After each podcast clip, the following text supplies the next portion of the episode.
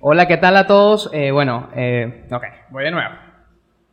Esto es parte, esto es parte de, todo comienzo es así, todo comienzo es así, sí, bueno, estamos ahorita en Digital Radio Venezuela, tengo que agradecerles a todo el equipo de Digital, estamos en el estudio principal por, bueno, hacer esta alianza y abrirse a nuevos proyectos y gracias a ellos por, por abrirle las puertas a este podcast. Y hoy mi invitado es, bueno, eh, trabaja como ancla en Brújula Internacional, en Noticias Internacionales Globovisión, el gran periodista José Enrique Robles. José Enrique, ¿cómo estás? Oye, muy bien, muy feliz de acompañarte aquí en este podcast y te deseo todo el éxito del mundo. Gracias. ¿Qué tal? ¿Cómo está todo, chamo? Teníamos tiempo sin vernos, ¿no? Mucho tiempo sin vernos, de compartir en, además en la ciudad que es nuestra, ¿no? Total. Y reencontrarnos con anécdotas, con los logros que hemos obtenido a lo largo de este tiempo. Sí, ahorita acabas de llegar a Corro, ¿no? Sí, llegué ayer incluso. Estabas en Maracaibo. Sí, estuve en Maracaibo, temas familiares y Sí. ¿Cómo, cómo está el clima allá? bueno, insoportable. Sí, ¿verdad? Sí, pero aquí también está complicado. Aquí en Corro Sí, está... me he dado cuenta que ya casi nos aproximamos a, eso, a esa cantidad de grados centígrados que, que vemos en el Zulia, ¿no? Eso te iba a preguntar, ¿cómo, cómo sientes, por ejemplo, tuviste allá hace unos días, pero... Hace unos días.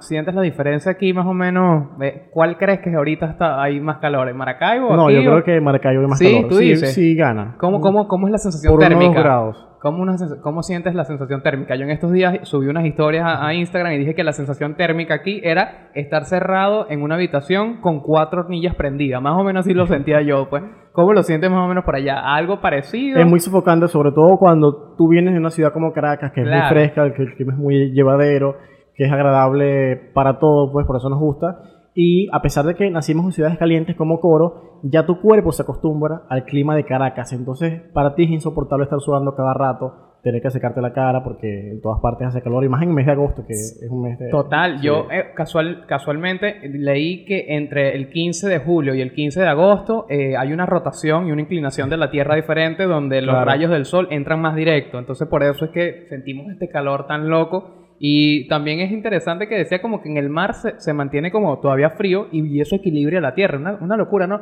Yo me pongo a ver Y eso. además que el cambio climático, pues, está haciendo estragos, lo estamos viendo ahorita en el mundo, en varios Sí. lugares. Y creo que a pesar de que comúnmente conocíamos o que esperábamos el calor para esta fecha, ahora se ha agudizado, pues, es- ese- esos daños o, o esos, esos rayos que tú mencionas que se están dando, pues. Tú intentas, por ejemplo, eh, poner tu granito de arena haciendo algo para desarrollar el, el- el- que, que separe un poquito todo este tema del calentamiento global. Yo, por ejemplo, dejé de usar eh, desodorante en spray, o sea, utilizo y trato de, de hacer las cosas que yo no sé si eso funciona, estoy seguro que casi no funciona, que mínimo es casi un porcentaje muy mínimo de lo que yo puedo hacer para ayudar, pero uno se siente bien diciendo, ok, no Lo hice por un tiempo, sí, por ejemplo, hasta hace poco us- usé desodorante spray, uno que es muy famoso, pero que me encanta.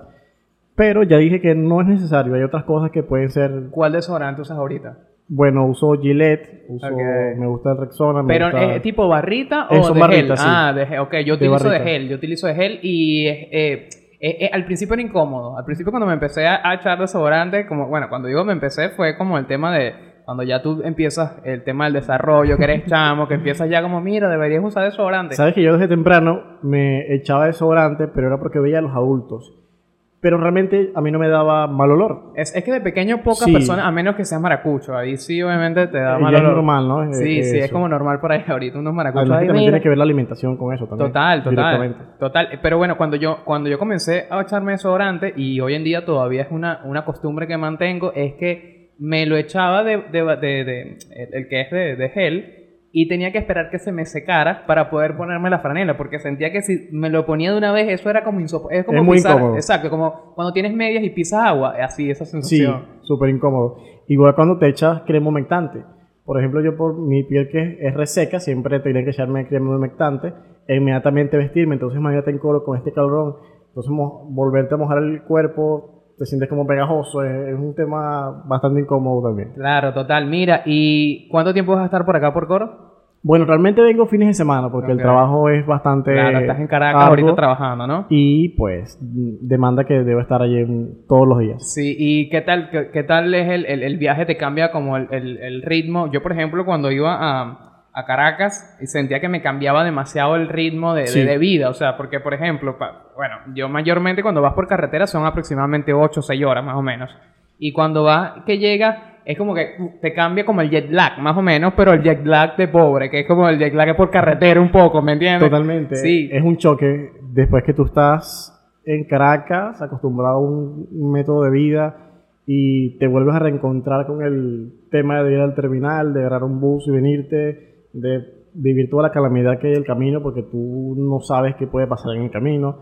Es impredecible más en Venezuela cuando viajas, eso se lo comentaba a tu productora y pues a veces como que llega un momento que pierdes mucho la paciencia y te pones insoportable a pesar de que en Caracas uno intenta mantener medio todo el ajetreo la mente positiva, más relajado porque la ciudad te da para eso. ¿no? Sí, a mí me encanta el clima de Caracas por una cosa tan sencilla que es salir al mediodía y no poder sudar. O sea, el hecho de que tú salgas... Es un y- privilegio. No, totalmente. Para al menos para nosotros que nacemos en estas ciudades cálidas, que estoy seguro que eso tiene que ver también con nuestra, con nuestra fisiología, con... Porque yo estoy seguro que si nosotros nacimos aquí en Ciudad Caliente, nuestra sangre es caliente también. Entonces, como que llegar a otra ciudad donde hace un poquito más de frío, que, que no, digamos que tampoco es tan diferente, pero sí cambia bastante porque es un valle. Eh, eso ayuda muchísimo. Entonces, creo que nada, eh, eh, es, es increíble el, el cambio. A mí me encantó cuando, cuando estuve en Caracas viviendo, viví por tres años allá en Caracas y una locura. O sea, yo ni siquiera utilizaba aire. O sea, aire acondicionado No no, hace hacía- falta. No hace falta, no hace falta. Y por ejemplo, ¿qué pudieras resumir de esos tres años, lo que te enseñó la ciudad como tal, de cómo también nosotros la conocíamos, cómo nos las vendían, cómo la vende la gente, que pues se atemoriza cuando no va a Caracas. Sí, qué buena o que pregunta. vive en Caracas. ¿no? Esa pregunta se li- te, iba, te la iba a hacer yo a ti.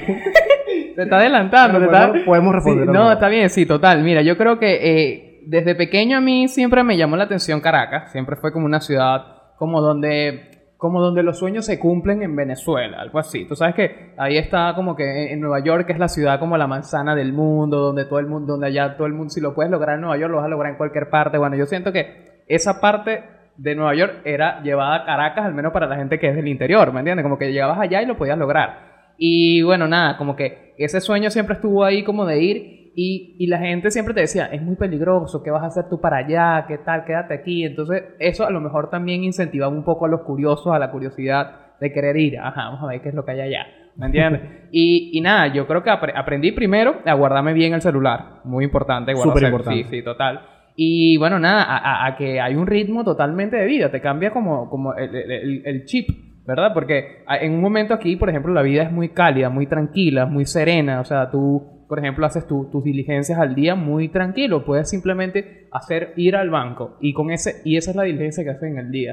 Allá puedes hacer hasta 20 diligencias en un día, porque también eh, eh, todo se presta, hay mucha movilidad, hay mucha Y agilidad. fíjate que eso me da mucho, mucho la atención porque yo siempre de por sí he sido ansioso, he sido muy atareado. men. Yo también. Yo no puedo dejar de pensar, no puedo hacer, de hacer algo. Me siento un día en mi casa, que tengo un día libre y decido quedarme en la casa, me siento inútil porque no estoy haciendo casi nada.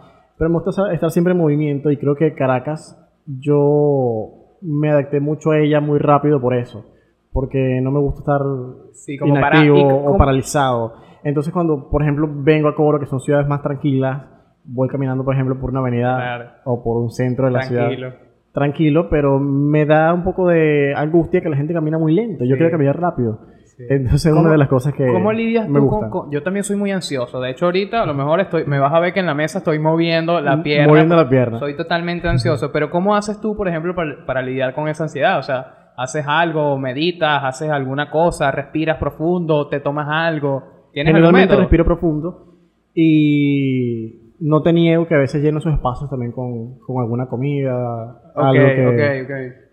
Que me, que me Te ayuda. tomas un café.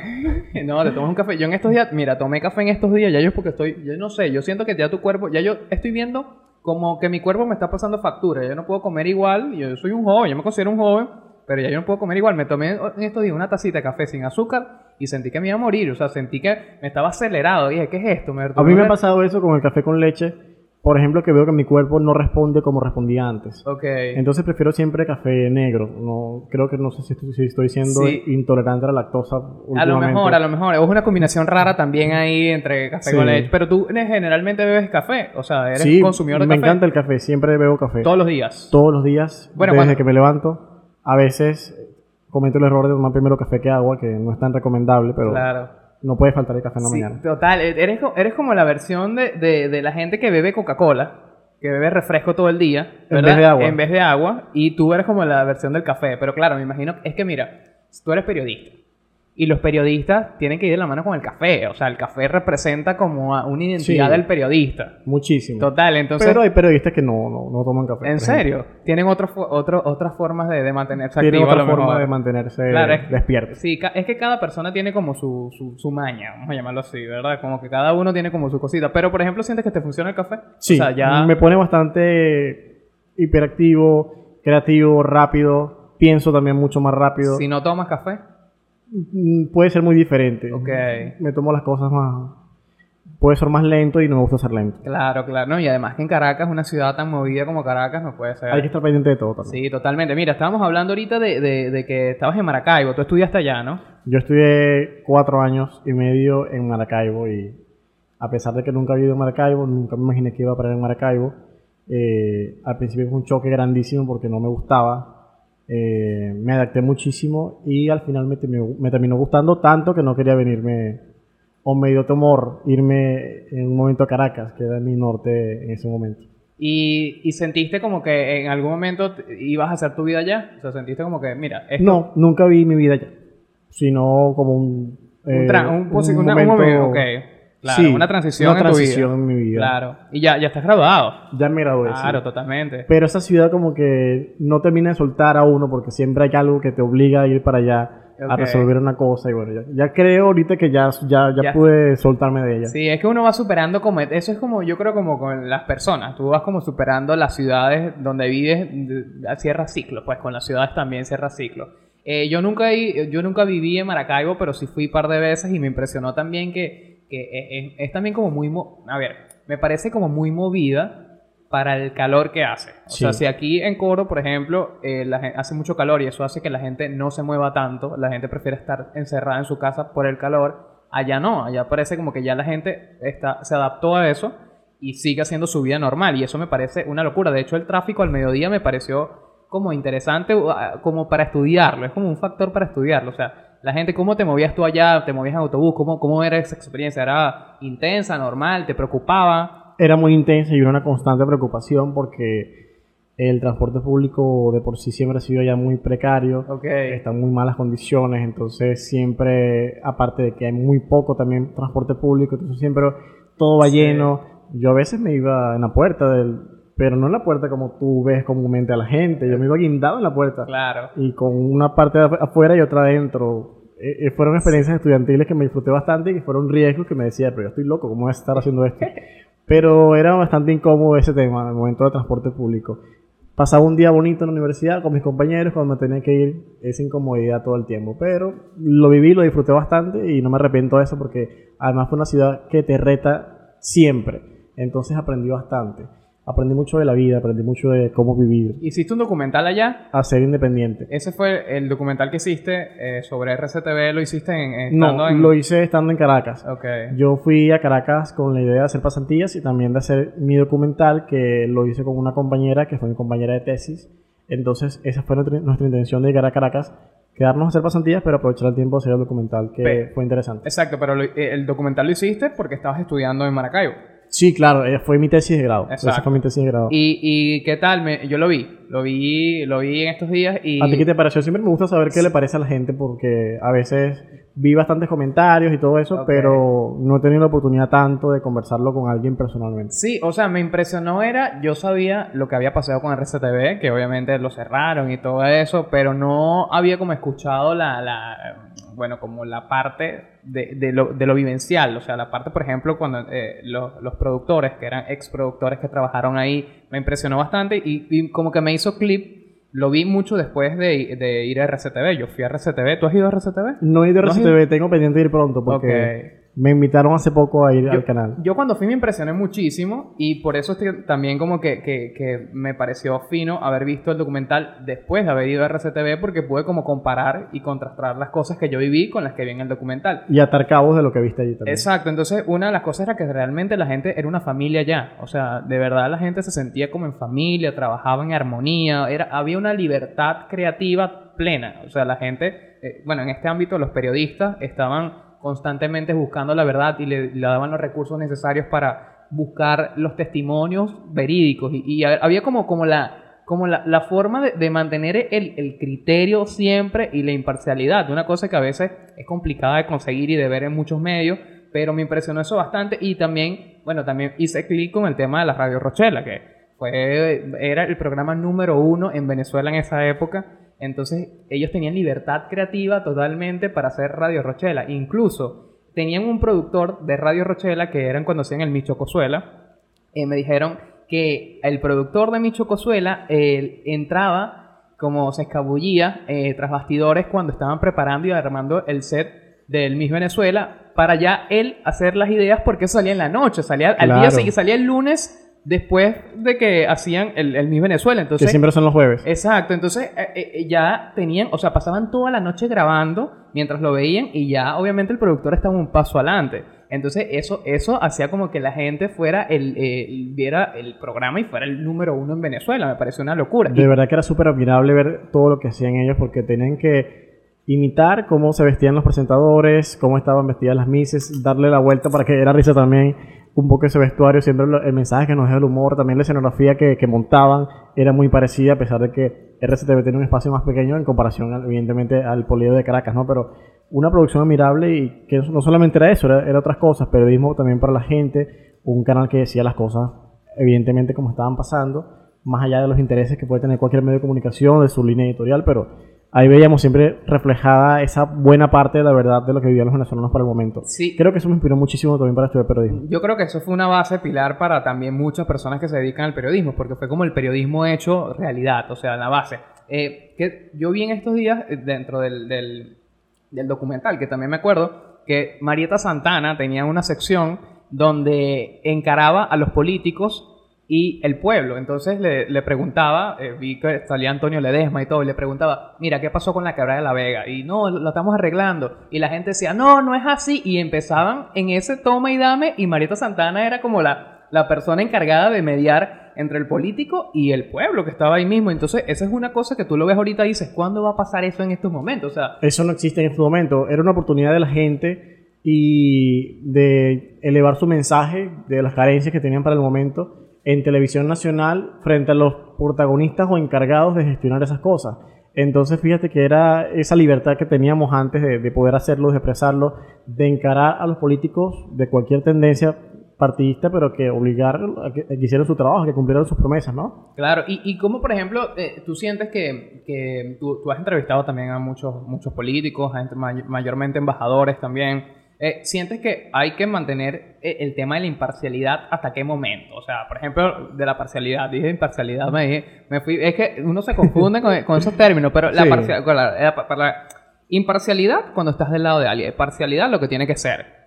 O no, No, no, es al imparcial, claro, claro, Sí. totalmente, imparcialidad. Soy parcial cuando me Exacto, declaro a exacto, favor de algo en específico e imparcial cuando... Totalmente, lo había dicho al principio bien y me confundí yo mismo, mira, pero sí, este, ¿cómo, cómo por ejemplo se mantiene una parcialidad dentro de, de un medio? Porque hasta, hasta con una pregunta, simplemente hasta con un gesto, tú puedes ya Comunicar. ser parcial, Sí, ¿verdad? Simplemente el preguntar o que alguien te esté hablando, por ejemplo, de un régimen dictatorial y tú enseguida pelas los ojos, ya ahí estás teniendo una comunicación no verbal que es parcial.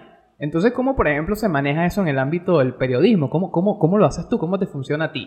bueno, es muy difícil porque primero que siempre nos enseñan en la universidad o que los medios intenten ser lo más objetivos posible y no creo que la objetividad exista.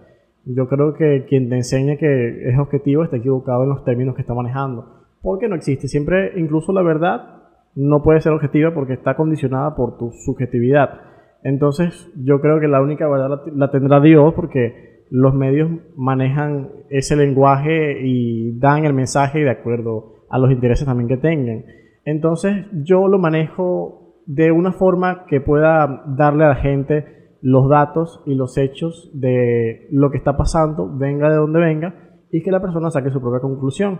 Igualmente, lo pongo en contexto cuando hago una pregunta eh, que va dirigida a la persona que estoy entrevistando, todo eso, para que, bueno, salga también como que ese, ese respaldo de mi parte de- como periodista de mi labor de investigar, de comparar las cosas y de establecerlas para que la gente las pueda ver y sacar ya, determinar su criterio en ese particular, ¿no?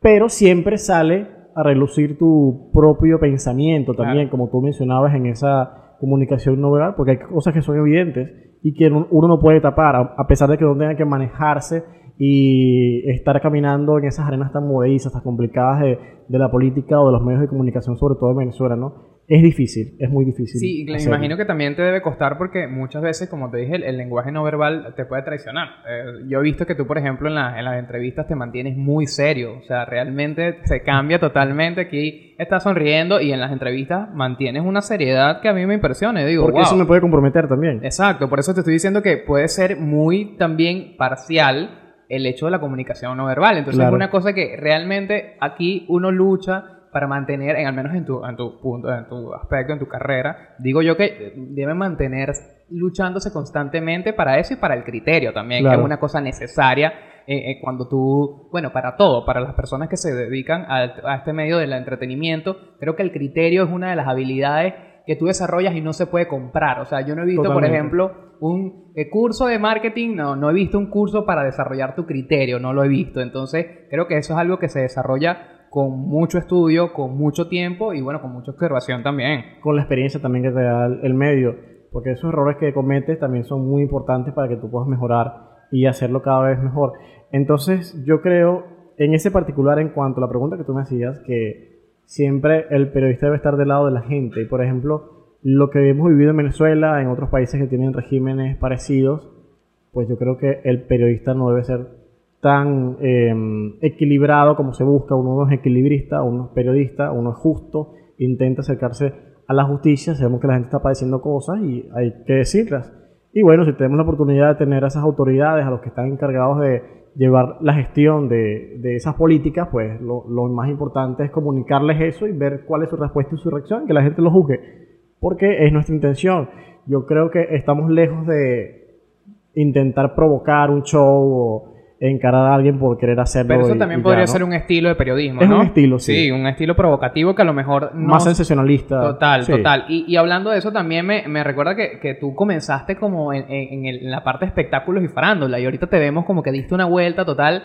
Ahora estás en, en el tema informativo, mucho más serio. ¿Cómo, ¿Cómo fue para ti ese choque? Porque yo, a ver, yo te conozco a ti, ¿desde cuándo nos conocemos nosotros? Yo creo como de hace Más de 10 años. más o menos, más, de 10 años. Bueno, yo recuerdo que estabas trabajando en Mediano Televisión, eh, tenías el programa Conectados TV y, y todo lo, tuyo era el, tema de la farándula, como el, espectáculo, te gustaba entrevistar mucho el medio artístico, las cantantes y tal. Y claro, para todo el que venga viendo como tu trayectoria, es importante como ver, wow, qué loco como se reinventó este pana, que ahora está haciendo esto y es eh, ancla de Globovisión. Entonces, ¿tú en algún momento lo pensaste, lo pensaste, lo buscaste o lo tenías ahí, lo descartaste? ¿Cómo fue ese proceso para ti? Porque, bueno, por ejemplo, yo ahorita estoy haciendo un podcast y yo soy comediante. Y me he encargado de hacer stand-up todo este tiempo, desde que empecé, desde que nos conocimos, he estado haciendo stand-up y ahorita estamos haciendo este formato que a lo mejor no tiene estos chistes con un punchline, sino como que es una conversación diferente, donde a lo mejor yo te explico cómo trabajo, tú me explicas cómo trabajas y así como que armamos una idea y, como que nos conocemos un poquito más. Entonces por eso me parece interesante que eh, los dos estamos ahorita dándole la vuelta en, nuestro, en nuestro trabajo, ¿no?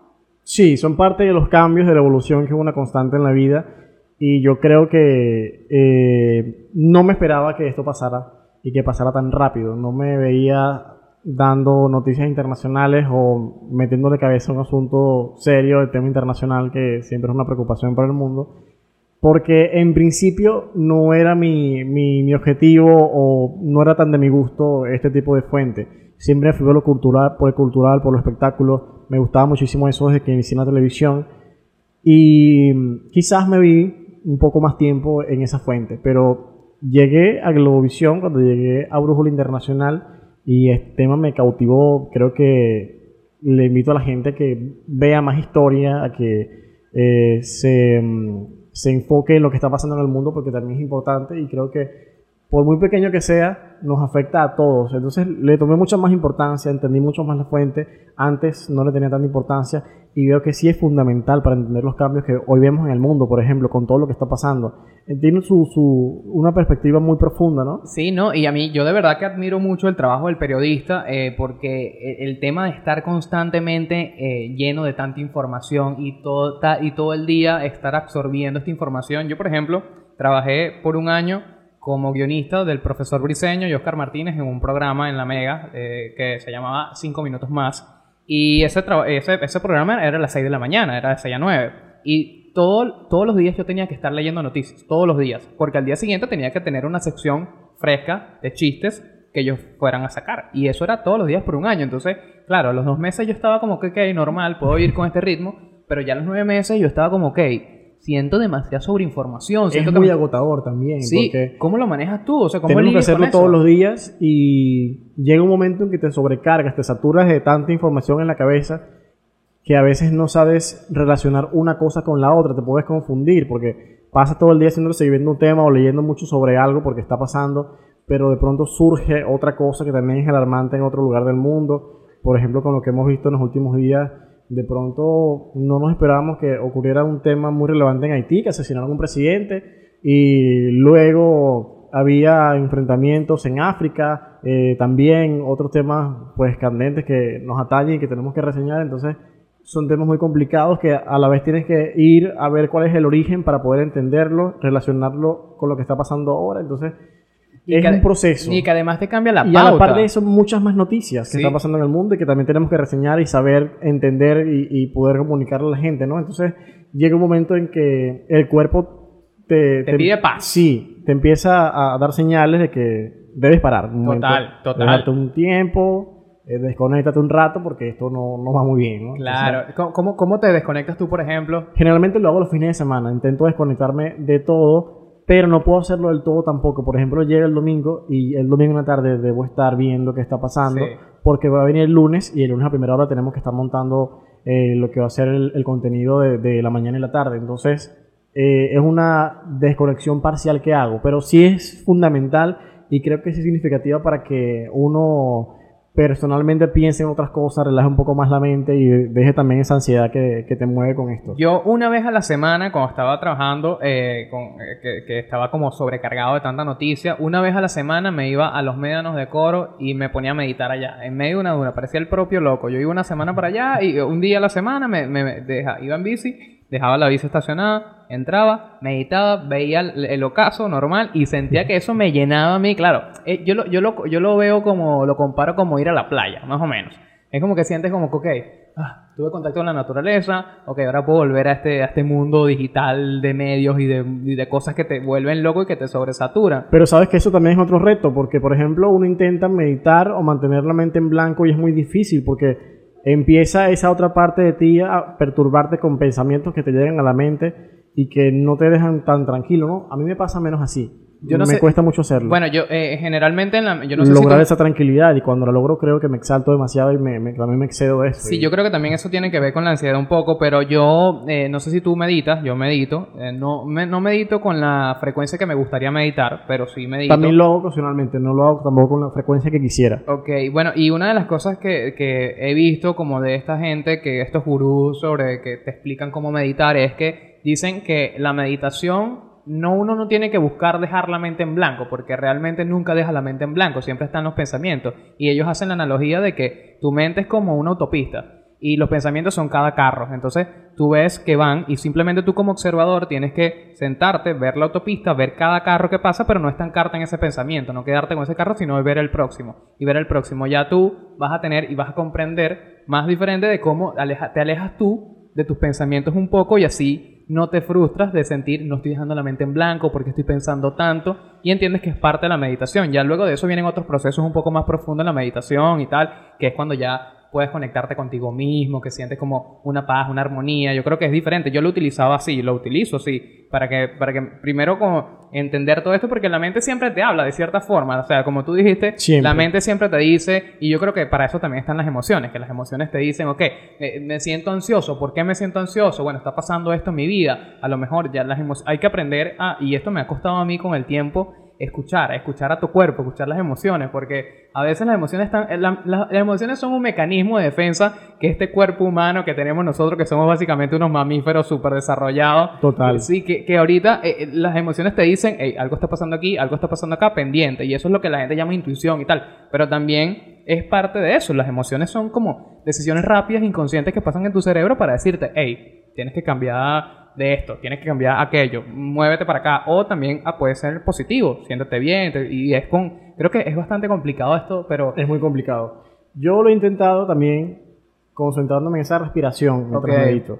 Creo que lo he logrado más por allí, pero eso de... ¿Cómo respiras? ¿Sabes qué? Es muy, es muy, eh, es muy, es como, eh, esta pregunta se puede prestar que ¿cómo respira? Ok, no te enseñaron a respirar, pero es muy diferente porque hay una respiración diferente. De hecho, hay una respiración hasta los trópica, que esta respiración puede llegarte a niveles eh, psicotrópicos. O sea, básicamente tú tienes como una experiencia extrasensorial, vamos a llamarla así, parecida como si estuvieras consumiendo algún psicoactivo, solamente con la meditación y que lo hacen muchos chamanes. Entonces, bueno, a veces incluso por eso es que te dicen que no, no medites siempre solo, porque...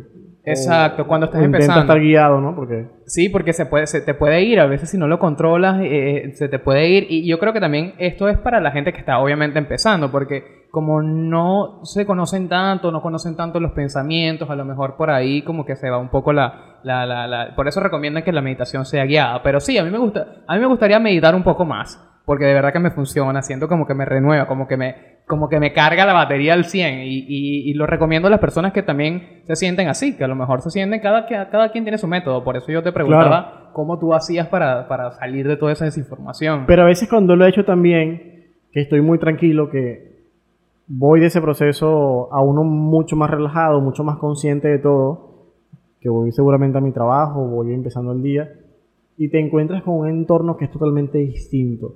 Eso me llama mucho la atención y me preocupa porque cómo intenta uno mantenerse en, en esa vibración cuando vas a un caos, ¿no? Ok, cuando sientes que como que eh, eh, eh, perturba esa paz que has logrado conseguir, por ejemplo, este fin de semana de retiro, eso es lo que me... Exactamente. Ok, sí, claro, bueno, ahí creo que viene el reto, ¿no? De, de, de mantenerse como en esa... En, en ese, como tú dices, en ese caos del día a día que re- realmente es la semana, que empieza el lunes. El lunes empieza generalmente el caos para todo el mundo, que es como que resolver aquí, resolver allá. Y yo creo que en parte es también mantener la tranquilidad, por eso mucha gente entrena también en la mañana. A mí me encantaría hacer un poquito más de Me ejercicio. encantaría ser más disciplinado con esas cosas. Sí, yo también. Tenemos eso en común también. Tenemos He- muchas cosas He en sido común. muy disciplinado, por ejemplo, como cosas de mi trabajo. Yo creo que a veces soy obsesivo con mi trabajo. Eso me- Sí.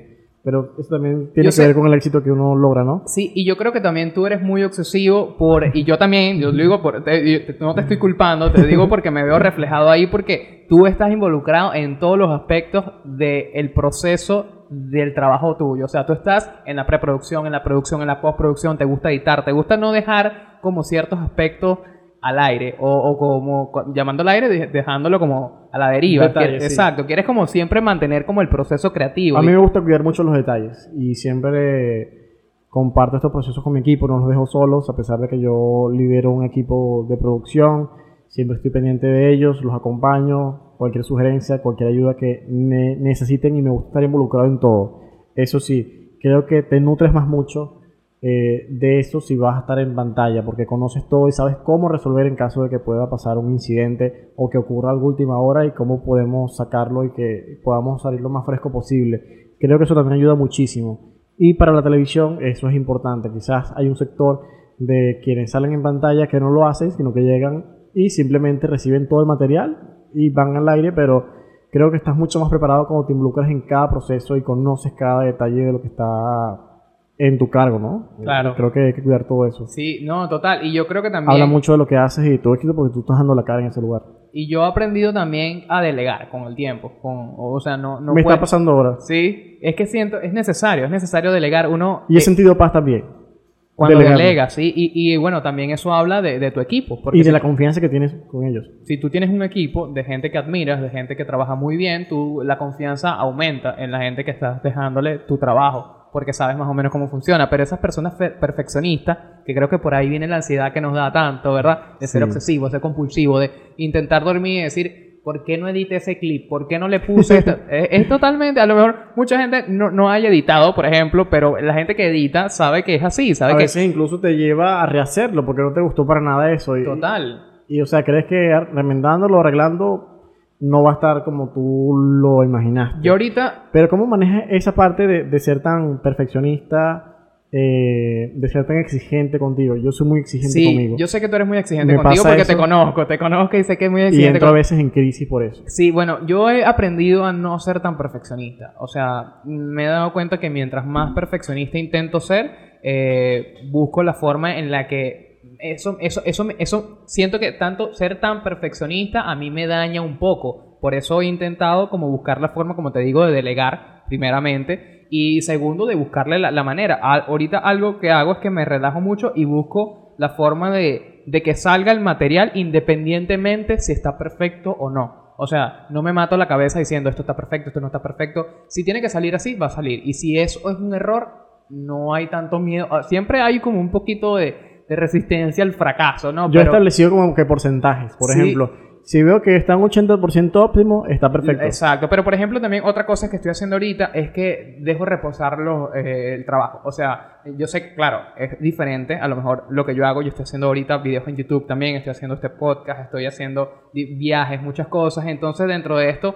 intento dejar en la medida del tiempo que me dé, eh, dejar reposar el- el trabajo. Por ejemplo, si edité hoy un video, no lo subo de una vez, sino que lo dejo ahí y lo vuelvo a ver el día siguiente. Ya cambia un poquito también como tu vibra, cambia un poquito eh, la percepción, porque a lo mejor cuando lo estás editando ya estás como, te concentras tanto en el proceso que, que lo estás viendo de una sola forma, entonces necesitas también como ver de otra manera y, y- y re- relajarte un poco y, y también se lo presento mucho a los amigos, que lo vean, los amigos cercanos, que me den su feedback. Y una cosa que también me acabo de acordar, que es que vi en estos días, incluso cuando tú editas, eh, lo- tu, tu percepción de, el- de los colores, de la paleta de colores, cambia. Entonces tú te adaptas, mientras tú estás editando, tú te adaptas a los colores que hay. Y por ejemplo pasa mucho en los procesos de fotografía y colorización, que tú miras un color, por ejemplo, púrpura, y ese púrpura va cambiando en tu retina cuando termines la edición. Entonces tú puedes, exacto, tú puedes ver al final de dos horas de edición que el púrpura que empezó, tú, tú lo estás viendo púrpura, pero al día siguiente lo ves y no es la púrpura. Entonces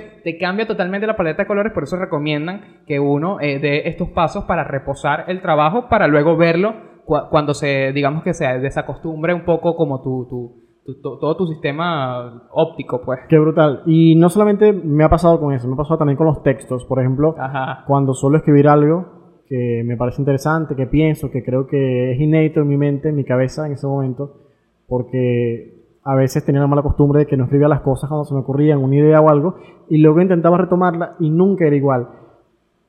Entonces, si hablamos del reposo, a veces dejo reposando ese texto, esas ideas que se me van dando, le voy dando forma con ese reposo que, que puedan tener. Y también aplica para la vida, por ejemplo, con nuestras emociones, cuando estamos molestos con alguien, he probado que...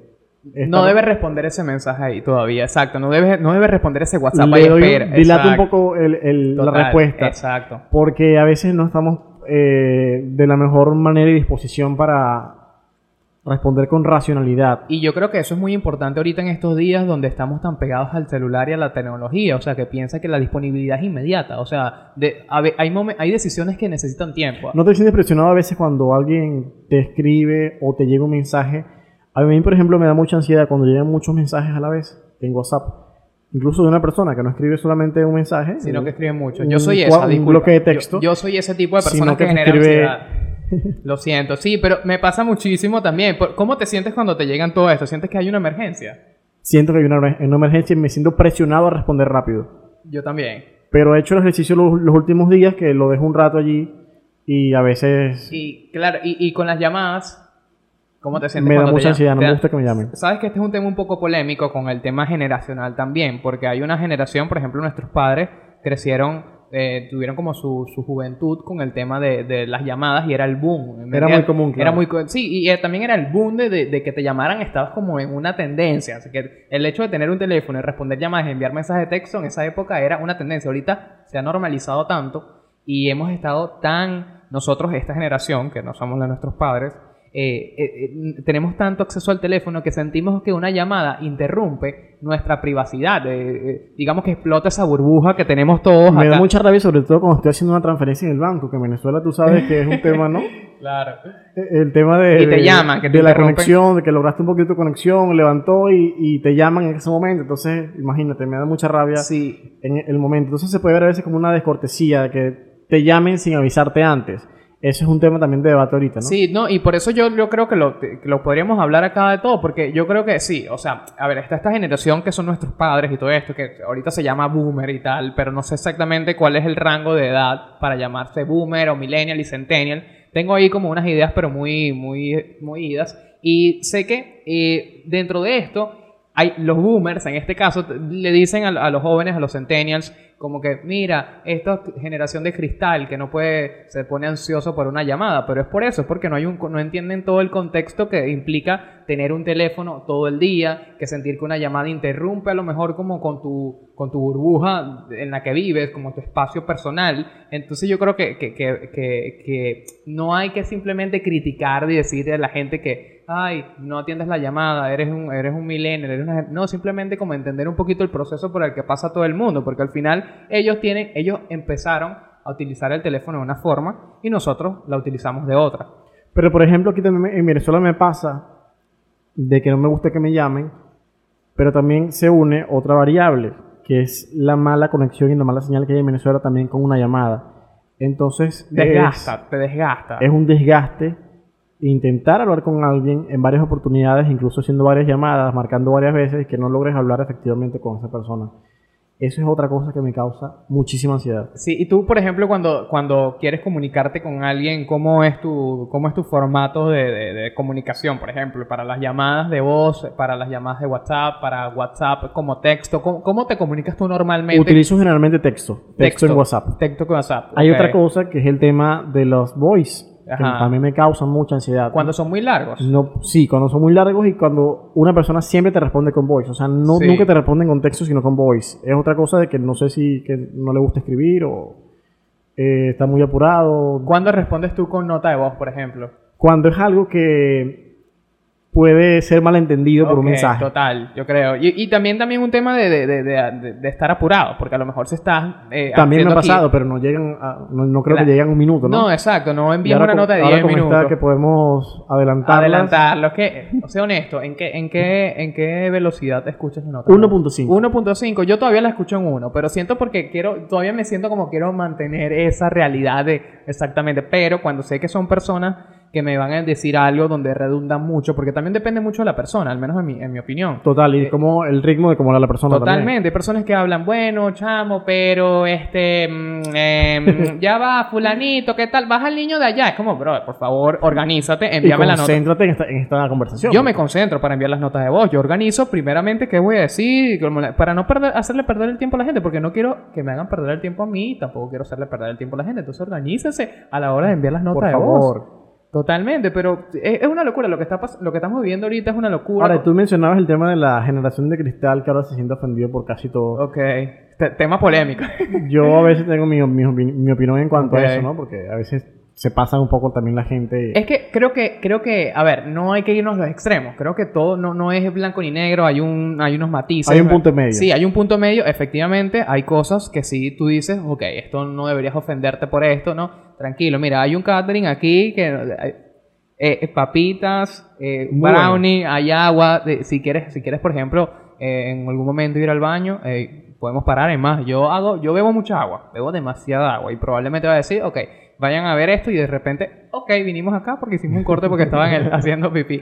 Pero sí, así que tranquilos, Enrique, la idea es que, bueno, primero que nada, déjame agradecerte porque empezamos a hablar y no hemos hecho como una pausa, pero gracias por estar aquí. Es el primer episodio que grabo de, de este podcast llamado Normal. Y bueno, normal porque simplemente somos tú y yo hablando normal. Eso, eh, luego intentaré como explicarlo de la mejor forma de cuando y de todo este proyecto, pero ese es el resumen que tengo para hoy y súper agradecido que, que, bueno, puedas ser tú el primero y que aceptes la invitación de hablar acá hoy de otra forma diferente y normal. Yo feliz de eso porque sabes que somos amigos y he visto tu crecimiento desde que empezamos cuando éramos chamos, yo en la televisión, tú eres, comediante, tú eres comediante y ver eso para mí es súper eh, gratificante ver a un amigo, a un paisano, a alguien que también tiene las ganas de salir adelante, de ser alguien exitoso, de brillar y sobre todo dar a conocer ese talento que tienes. Creo que es brutal para mí que eso pasa. El gusto es mío que estés aquí, gracias de verdad puedo decir exactamente lo mismo y más de que tú eres una persona increíble. Eh, nacimos en esta ciudad donde, bueno,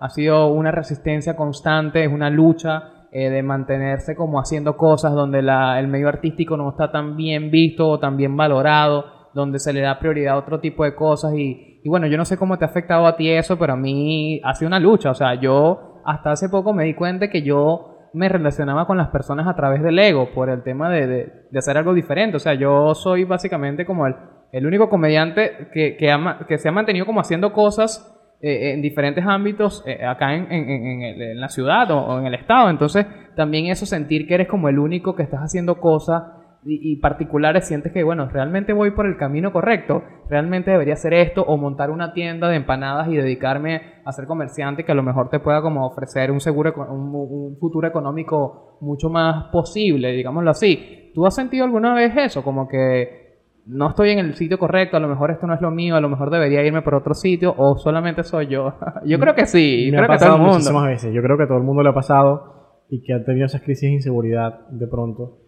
Mucho el síndrome del impostor de que, Ay. del que hemos hablado varias veces también. Sí.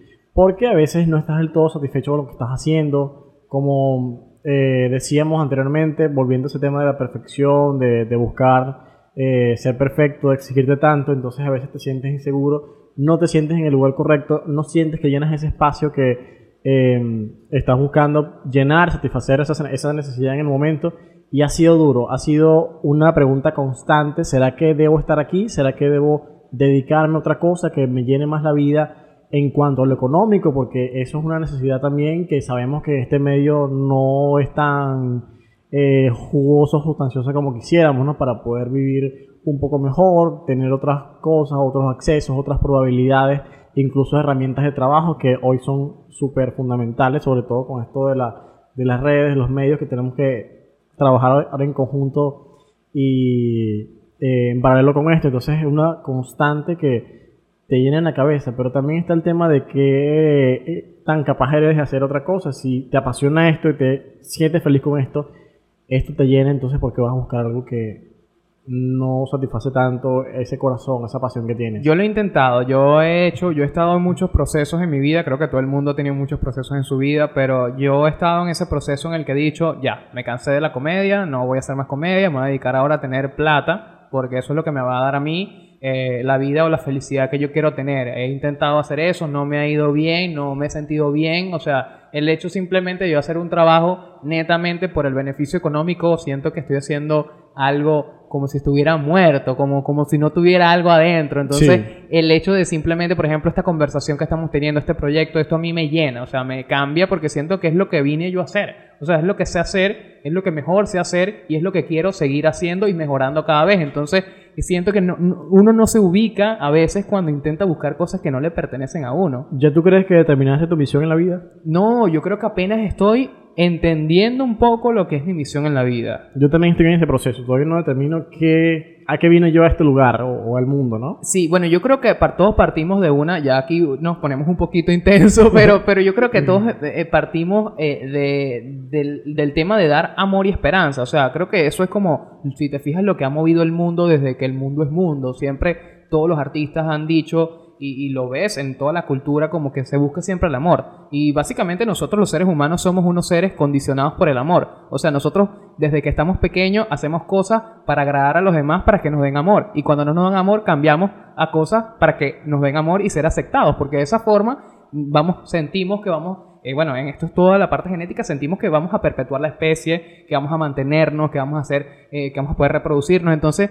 todo el mundo quiere tener amor y yo creo que eso suena obviamente súper hippie totalmente, pero es de verdad lo que mueve el mundo. Entonces, yo creo que por ahí puede empezar a lo mejor la misión de ciertas cosas en la vida. Yo creo que, claro, cada uno en canales diferentes, en formatos diferentes, de formas diferentes, pero yo creo que eh, puede ser por ahí empezando a lo mejor el amor o la paz, pero no sé, ¿tú, tú consideras que has como de, de podido como entender un poco cuál es tu misión aquí. Siento que también tiene que ir un poquito por lo de comunicar, porque Sí, tú y yo tenemos algo en común que es comunicar. Yo quiero, yo hice este, eh, este- esto, esto para hablar, no sé, una hora, 40 minutos, porque quiero comunicar. Y tú haces, das noticias, estás en televisión porque quieres comunicar. ¿De dónde crees que sale eso? Yo creo que de esa eh, necesidad que tiene el hombre de siempre expresar su, su pensamiento, su punto de vista. Y esto también lo relaciona porque puede estar relacionado incluso con los hechos que nos muestra, por ejemplo, si nos vamos al cristianismo, la Biblia, ¿no? Que, que espeja un poco de los hechos y profecías de, lo que está lleno el mundo. Creo que si pudiéramos entender eso, le diéramos más importancia, por ejemplo, a lo que yo hago, en, algunos casos que se puede subestimar o desestimar. Y lo veo desde ese punto de vista, pero también parto del hecho de comunicar como misión en la vida. Lo que estoy viendo es que a qué estoy destinado a comunicar, qué tipo de mensaje tengo que dar. Eso es lo que también intento buscar siempre.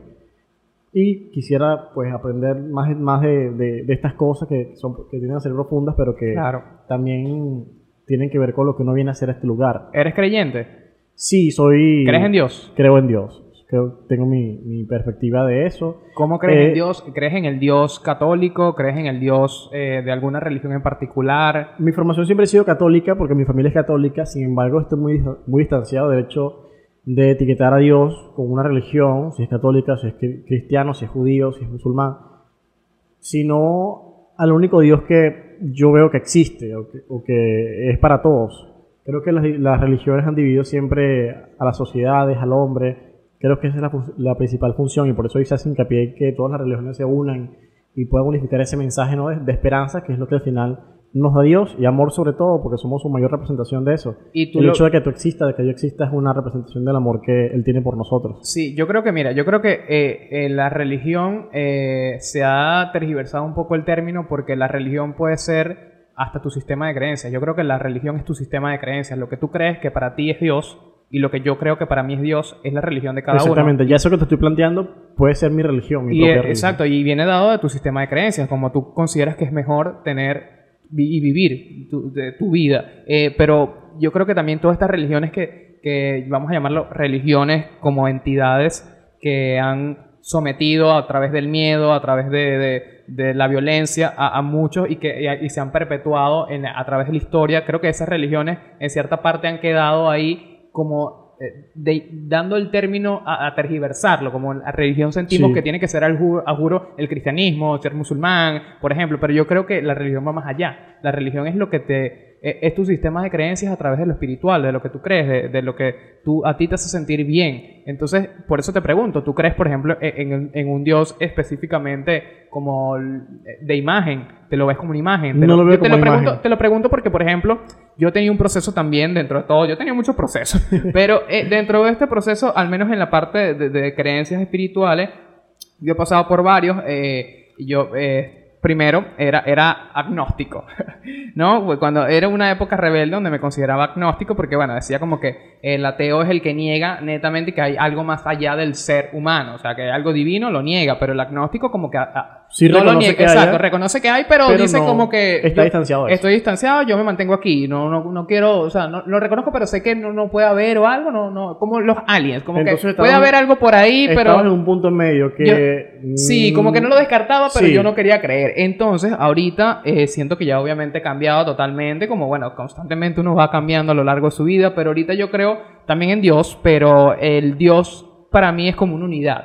O sea, yo creo en el todo, creo que tú y yo somos lo mismo y que todo está desde que comenzó los cimientos, somos polvo de estrella y que cuando eso hubo, hubo esa explosión llamada Big Bang, todo somos creo- polvo cósmico. Sí, somos polvo cósmico que realmente no somos humanos con almas, somos almas en humanos. O y sea, esas almas y humanos intentan entender el tiempo, ¿no? Que es otro... Sí, y, y- y nosotros mismos somos estos humanos que, que tenemos como estos limitados sentidos, que tenemos cinco, intentamos como darles en nuestro lenguaje, eh, digamos que encajonamos todo esto que, es las experiencias. Por ejemplo, el hecho de estar, ver un atardecer, tú ves un atardecer y es una experiencia maravillosa, pero con el lenguaje tú lo codificas, lo pones como lo segmentas, dices esto es amarillo y esto, pero a través de tus sentidos. y luego te ves, entiendes las otras especies que existen y entiendes que hay especies que ven otros colores, que escuchan otras frecuencias. Entonces tú dices, estos cinco sentidos limitados que yo tengo realmente es el todo. Y ahí es donde yo digo, no puede ser así. Y eso era una cosa con la que me estuve como negando todo este tiempo y ahorita estoy en este proceso. No digo que esto va a ser siempre,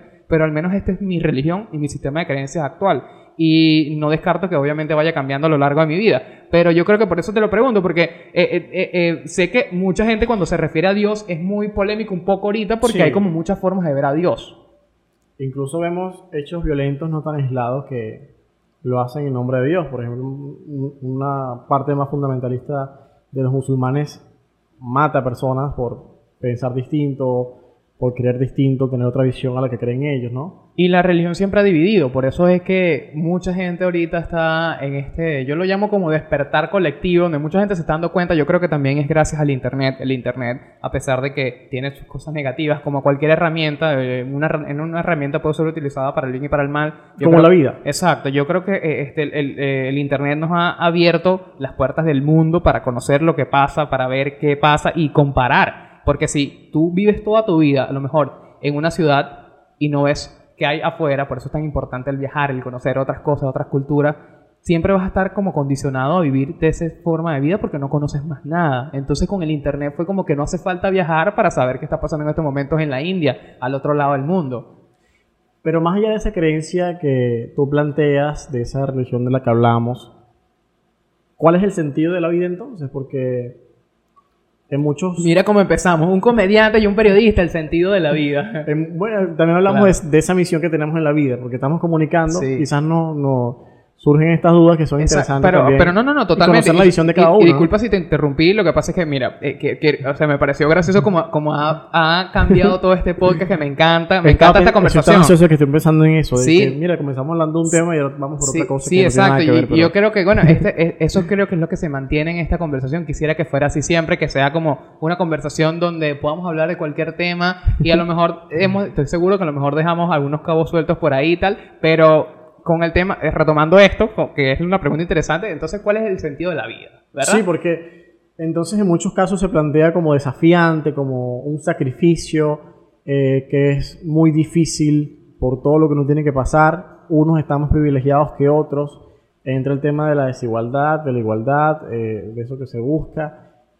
Y de paso, unos reclaman que no les hayan pedido permiso para nacer. Entonces, vemos ese tipo de, de creencias, de criterios y que hoy existen también grupos antinatalidad. O Sí, o, estamos viviendo también unos momentos muy, muy locos en la historia. O sea, creo que estamos ahorita pasando por un momento que, que, bueno, va a tener como un... u- u- yo siento que va a tener un, un break importante a lo largo de la historia en 200 años. Bueno, si es que llegamos... ¿Crees que lleguemos a 200 años en la humanidad en este momento? ¿Cómo vamos? ¿Sien- ¿Crees que la humanidad pueda llegar a 200 años? Pero como 200 años. O sea, que de aquí a alguien pueda- 200 años. De aquí a 200 años se Sí. mantenga la especie humana. Yo ¿Crees creo que, que sí? sí. Ok, Yo creo que sí. Ok, bueno. eh, Yo creo que estamos más cerca del fin, pero creo que falta todavía un, Sí. un pelo más. Ok, bueno, nada, quería preguntarte eso antes para decirte que, bueno, que, que creo que este proceso en el que está pasando el mundo actualmente, hay un break ahí importante y que desde si, por ejemplo, se llega a esos 200 años, se va a ver atrás y decir como que, wow, qué, qué loco este cambio que Porque había aquí". también creo que el mundo ha vivido momentos peores que este. Sí, totalmente, totalmente. El mundo siempre, bueno... Yo creo que esta es una de las fases o etapas del mundo donde más incluso ha habido más paz. Y, y cada vez es más positivo, aunque no parezca, o sea, cada vez hay más chance de, de tener como menos enfermedades, cada vez hay como más formas de, de comunicarte, hay como más oportunidades, aunque siempre exista la desigualdad, ahorita estamos mucho mejor que hace 20 años, por ejemplo, pero antes que se, siento que, que tengo como esta eh, idea aquí que no concreté, estamos hablando antes del sentido de la vida, y dentro del sentido de la vida, que, que, que, es una pregunta como muy también muy grande, muy abierta muchas interpretaciones, yo creo que también tiene que entrar esto, el, el, el tema de, de, de sí, de, de- de- del amor, de buscarle algo a esto, que para que, porque si hay algo que han tenido en común muchos artistas a lo largo y filósofos es que la vida es una lucha. La vida es dolor, o sea, desde que naces, naces llorando y pasas toda tu vida luchando contra la gravedad, contra enfermedades, contra cosas, contra virus, contra bacterias y es constantemente un crecimiento de no existir porque sabes que todo el entorno puede más que tú y tú simplemente eres un ser de diferente, de- con una genética particular que está intentando luchar, pero que aquí es cuando me parece interesante y que creo que es que le da el sentido de mi concepto personal de cuál es el sentido de la vida, que es que cuando tú entiendes que todo es sufrimiento, pero encuentras algo que te cambia y que te hace sentir en ese estado que yo lo llamo el estado del flow, que es ese estado donde sientes que corres libre, que entra como la musa en ti, que por ejemplo yo lo he sentido cuando me presento y escucho la risa de retorno, que se me eriza la piel, ese estado de flow donde se sale sin necesidad de una lucha, sin necesidad de algo que esté forzando. Es súper mágico, un momento muy épico, ¿no? Exacto, ese estado de flow donde parece que te conectas con algo más, donde estás a través de tu arte, eso es lo que te puede ayudar a ti a cambiar el mundo, a hacerlo menos difícil y, hacer, y morir haciendo eso y a la vez a ti haciéndote feliz. Entonces, esa es nuestra misión. Yo creo que a lo mejor esa puede ser nuestra misión, pero claro, también este es un concepto personal que yo no sé, a lo mejor si tú lo compartas exactamente, si la gente que esté viendo esto lo comparte, yo estoy seguro que cada uno tiene uno, pero, pero yo creo que también las misiones van cambiando, ¿me entiendes? Con el... Sí. Las etapas, las vueltas que da la vida, por ejemplo. Hoy pudiéramos estar aquí, no sabemos cómo sería esta realidad en un año, pero yo creo que también el hecho es disfrutarlo, es vivirlo, es no dejar pasar ningún detalle. Por ejemplo, vemos que hay gente que puede vivir hasta 100 años, pero ¿qué tan útil pudo ser durante esos 100 años? ¿Qué tanto pudo vivir esa persona a pesar de que tiene una, larga edad? A lo mejor pasó mucho tiempo encerrado en su casa. A lo mejor fue una persona minusválida y no pudo hacer mayor cosa. Y muchos de nosotros que tenemos buena salud, que tenemos juventud, que a veces nos enfrascamos en cosas que no pueden tener tanto sentido, son más banales que, realmente lo positivos o, significativos que pueden ser y nos limitamos de vivir incluso. Qué loco, ¿no? Nos limitamos de sentir. Sí, y yo creo que, bueno, esto, eh, eh, si yo escuchara esta conversación, si yo escuchara esta conversación hace, no sé, tres años en mi vida, dijera, qué locura están hablando estos carajos aquí, están muy locos, pero yo creo que también forma parte de tu crecimiento, porque al principio yo veo, por ejemplo, lo comparo con mis hermanos, yo soy el mayor de dos hermanos, y veo como los procesos por los que ellos están pasando, la forma en la ver de, ver la vida de ellos. Y digo, yo estuve ahí en algún momento. Y ahorita la forma en la que yo veo eso que están haciendo ellos no es mi forma. Y entiendes que cada proceso es individual y por eso mucha gente intenta como que, ahí creo que vienen también muchos conflictos en familia, en pareja, en todo, que es que tú quieres que la otra persona viva como viviste tú, quieres que la otra persona pase por las mismas cosas que pasaste tú, cuando entiendes que cada quien tiene, su propio proceso. Tiene su propio proceso y que nada es personal, nada te toma a ti. Si tú me tratas mal a mí ahorita, yo no voy a sentir, y bueno, sí lo voy a sentir porque todavía estoy en ese proceso, pero no debería sentir que es algo personal conmigo, sino que es el reflejo de las cosas que tú estás viviendo que te hacen tomar ese tipo de decisiones pero también a veces podemos partir de algunos criterios personales en cuanto a cómo está el mundo, cómo está la humanidad o cómo está creciendo esta juventud. Yo a veces me preocupo un poco por eso también, porque vemos no tan buenas señales, no sé. Pero entramos también en la cosa de que, eh, como hay cosas negativas, hay muchas cosas positivas. hay, mientras ves por un lado que hay falta de oportunidades para estudiar, hay otras oportunidades de, jóvenes que se están reinventando, que en países donde hay crisis increíbles están haciendo cosas increíbles y están dando el todo por el todo. Yo creo que también eso es todo. Como siempre, buscar la forma de sumar, de alguna manera de alguna manera. Siempre es importante sumar. Mira. Creo eh, que de eso se trata todo, nuestras relaciones personales, todo tiene que ver con eso. Sí, este, José Enrique, bueno, yo estoy impresionado esta conversación que acabamos de tener, de verdad que, o sea, me, eh, todavía, todavía estoy diciendo que, qué loco, qué loco. O sea, Así brutal, porque siempre podemos hacer catarsis con eso. Por ejemplo, tenemos muchas cosas en común, como ya hemos tenido varias otras conversaciones también, y creo que eres una de las pocas personas con las que podría hablar sobre esto. Yo también, yo creo que tú eres una de las Porque no me sentiría tan cómodo, tan seguro diciendo lo que pienso y, que, no, no, espero un, juicio, ¿no? Sí, totalmente. O sea, te entiendo totalmente. Eh, si tienes ideas diferentes a las mías, las entiendo y las respeto. No por eso significa que yo tenga que eh, criticarte o hacer un juicio. Entonces, creo que eso parte también de esta bonita amistad que hemos tenido tanto tiempo. Y bueno, aprovecho el momento, José Enrique, para decirte que muchísimas gracias por estar en Normal Podcast, este proyecto nuevo que estoy haciendo. Y que bueno, que quisiera volverte a tener pronto acá para tener otra conversación, porque sé que dejamos muchas cosas pendientes. Quedaron muchas cosas pendientes, pero me gusta esta iniciativa de que intentes mostrar ese lado normal de, de las personas, sobre todo gente que pudiéramos estar expuestos a veces a cámaras, a el escarnio público, a lo que pueda empezar la gente de cómo vivimos. Entonces, sí me topo con comentarios de que a veces, no, que eres muy serio, o qué, qué haces en tu día, cómo, cómo transcurre tu día, cómo piensas, eres muy superficial. Entonces, yo creo que estoy muy lejos de eso, de lo que plantean también los medios.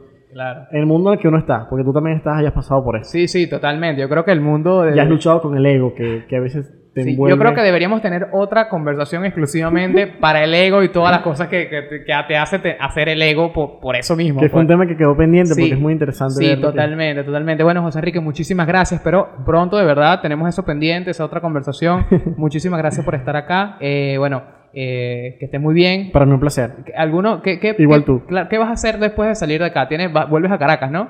Vuelvo a Caracas con mi trabajo. Eh, siempre este tipo de viajes también me hace como me da un poco de oxígeno también con la realidad, con la vida ajetreada que uno vive en Caracas. Entonces me tomo también estos días, estos fines de semana muy cortos para ver otra cosa y regresar de nuevo a lo que estoy haciendo. Gracias, José Enrique, por estar aquí, mi brother. A ti por invitarme.